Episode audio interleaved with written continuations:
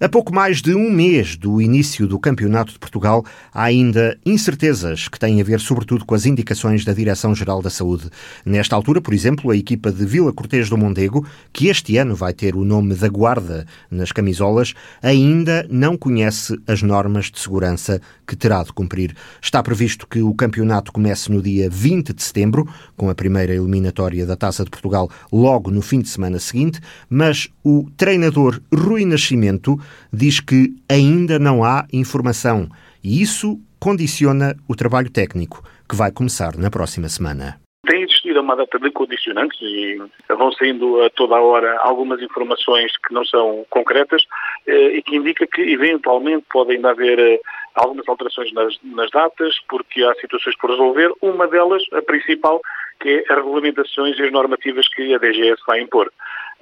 Como ainda não temos, não sabemos uh, como podemos utilizar as instalações, o que devemos e podemos fazer a nível de contacto durante os treinos e preparação antes dos jogos, uh, portanto, deixa-nos aqui sempre uma dúvida de, daquilo que realmente nós podemos fazer. No entanto, sabemos que, tendo a data agora uh, apontada dia 20, não podemos deixar para, para passar mais tempo. Nós estamos a aguardar ainda uma indicação definitiva da DGS para para podermos saber como utilizar os equipamentos esportivos, como toda a gente sabe, nós iremos treinar e jogar na cidade da Guarda, porque vamos representar esta, esta cidade. Uh, portanto, necessitamos desses, dessas infraestruturas que não são do clube e ao utilizá-las têm que estar regulamentadas as, uh, o tipo de utilização. Uh, e isso ainda não aconteceu. Esta semana pode sair regulamentação para os clubes. A intenção do treinador do Vila Cortês, Guarda, é começar o trabalho de campo na próxima segunda-feira. Para já, Rui Nascimento tem dado apenas algumas indicações aos jogadores à distância tem-nos limitado e demos aqui mais este espaço desta semana, onde nós, teoricamente, vamos começar esta semana a treinar, mas ainda à distância. Planos de treino individualizados, eh, um bocadinho à semelhança do que se fez durante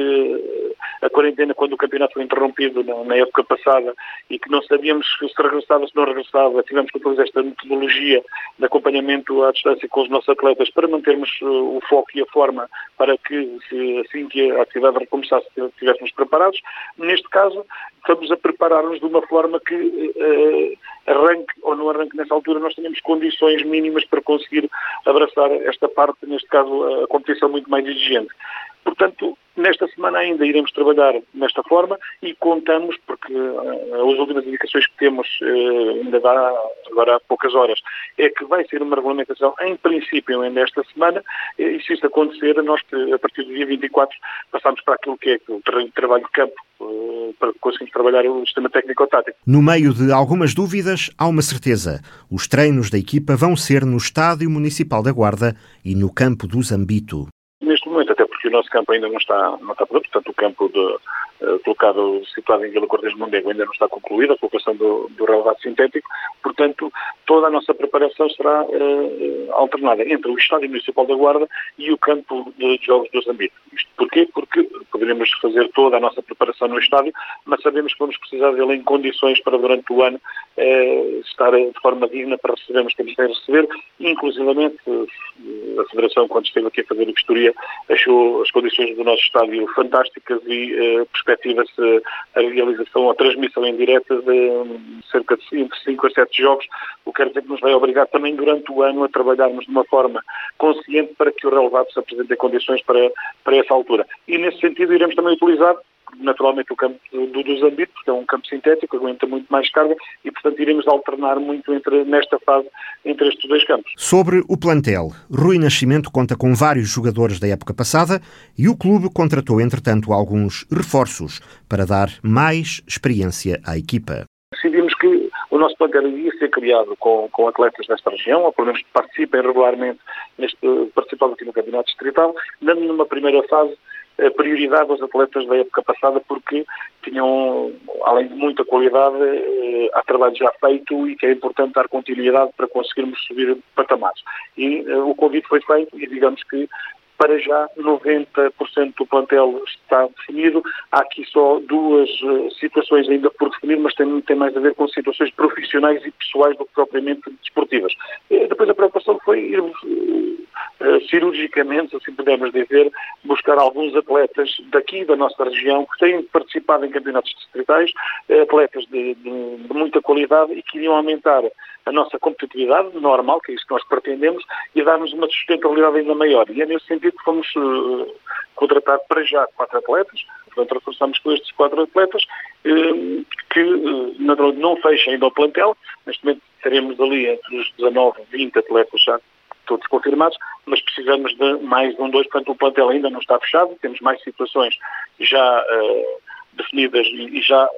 discutidas com, com, alguns elementos, mas uh, queremos, que, queremos ser conscienciosos, não queremos entrar para já em loucuras e como sabemos que o, o nosso orçamento também é um orçamento controlado, não nos podemos exceder, portanto vamos aguardar agora com o início dos trabalhos, uh, analisarmos realmente onde é que há essa, essa necessidade e pronto, e, e, se assim for, teremos aqui ainda espaço para mais dois, três atletas no máximo. Neste caso foi o David Reis, o Miguel Hortelão, o, o André Barra e o Ricardo Suíço, são todos jogadores que passaram já por campeonatos nacionais, eh, alguns até por equipas eh, profissionais,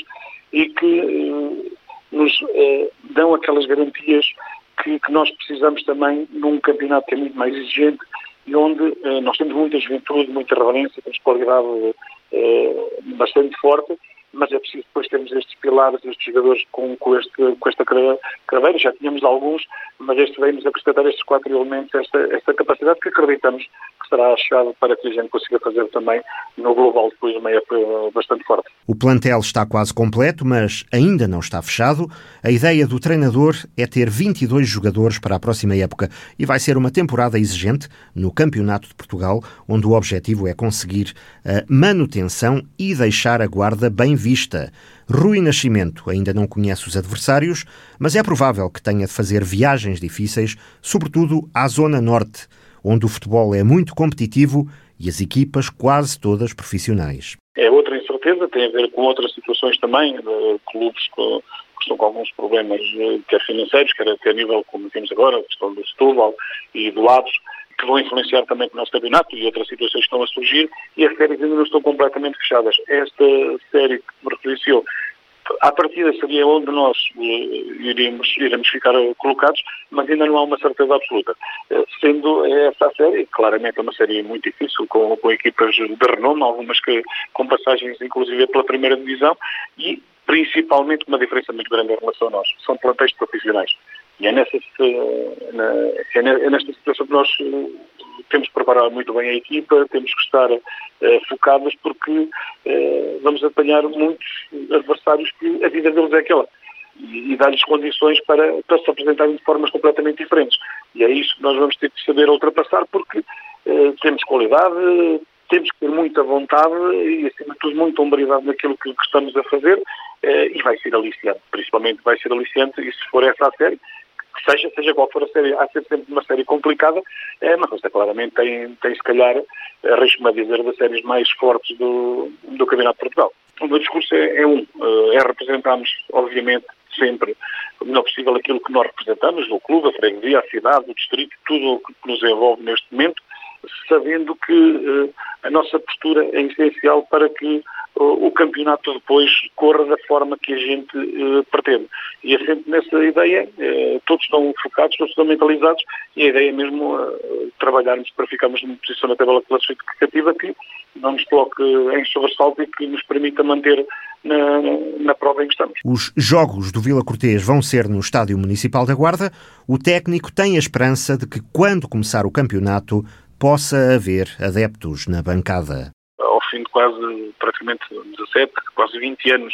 após haver campeonatos nacionais de séniores na, na, cidade, seria uma pena não podermos eh, contar com as pessoas que, que estão uh, com vontade de, de, ver esses jogos e que nos têm contactado de, por diversas formas, a saber até quando é que podem comprar as nossas camisolas, os nossos cascóis e, e tudo mais para apoiar a equipa da Guarda no, no Nacional. Seria uma, uma tristeza nesse aspecto e depois é uma tristeza, quer queremos que não, para o, para o jogo em si. Felizmente o Vila Cortês eh, tem sido sempre uma equipa que, que traz atrás de si sempre muita gente, uh, mesmo da cidade, não era só quando era em Vila Cortês, não eram só as pessoas de Vila Cortês, não, era gente do Val do Mondego, mas muita gente da cidade já se identificava connosco pela nossa maneira de ser, pelo nosso projeto, pelos nossos resultados, e nós nunca sentimos, nunca nenhum campo, nem fora,